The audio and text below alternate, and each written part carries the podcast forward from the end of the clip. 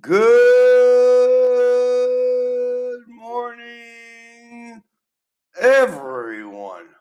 And thank you for listening to Truly English Podcast by Matthew, Season 2, Episode 109. Temporada 2, Episodio 109. And today is the third day of June 2021.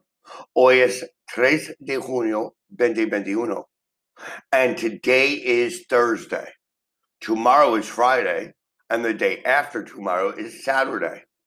Today is Thursday, yesterday was Wednesday, and the day before yesterday was Tuesday.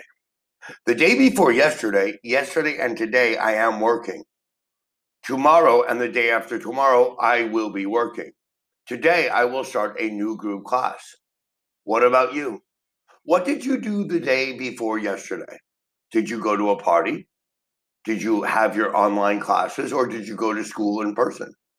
What will you do the day after tomorrow on Friday? Will you go to work and then go to a party? Will you go to a bar, have some drinks? Will you have fam- a family dinner? What are your plans the day after tomorrow? So please remember today, tomorrow, the day after tomorrow, today, yesterday, the day before yesterday. Today, I want to review questions. We can take a verb to be. I am, you are, he is, she is, I was, you were, he were, he was, she was, it was, they were, we were, I will be, you will be. And we can invert the words. So I can say, I was happy, or you were happy. But if I invert it, I make an interrogative. Were you happy? That is a question. You are intelligent. That's an affirmation. You are not intelligent. That's a negation. But the interrogative is Are you intelligent? When we invert you are to are you, it creates a question. That is one simple form and simple way of asking questions. Another simple way of asking questions is using the WH words.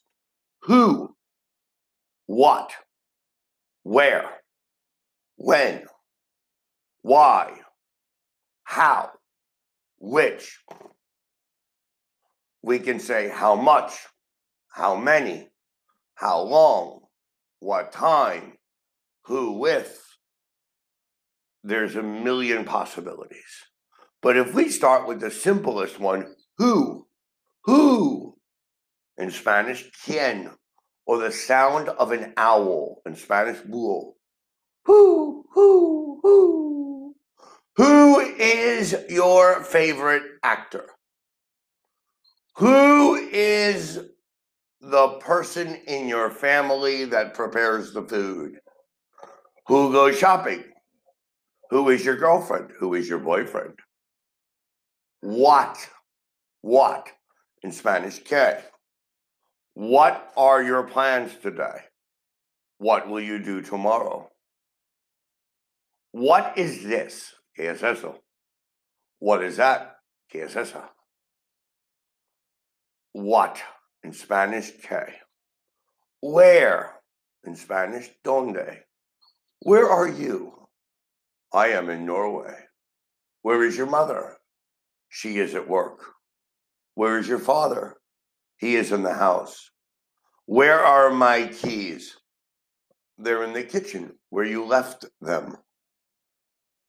When? When? Cuando? When is your birthday? When will you take a class? When will you return to school? When will you get vaccinated? Why? Why? ¿Por qué? Why? The word W-H-Y, the letter iriega. Why? Why are you happy? Why are you studying English? Why are you listening to my podcast? Why is your girlfriend angry with you? Why are you angry with her? How, why? Por qué? Why is por qué? How? Como? How are you? How is your mother?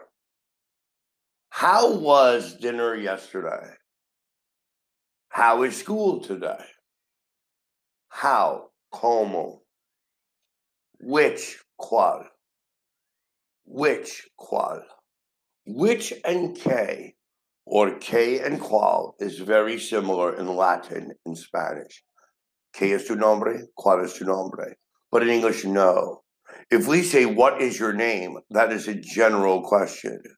If we say, Which is your name? Jose, Joshua, or Antonio, we have to give options. For example, what is your favorite color? You say blue.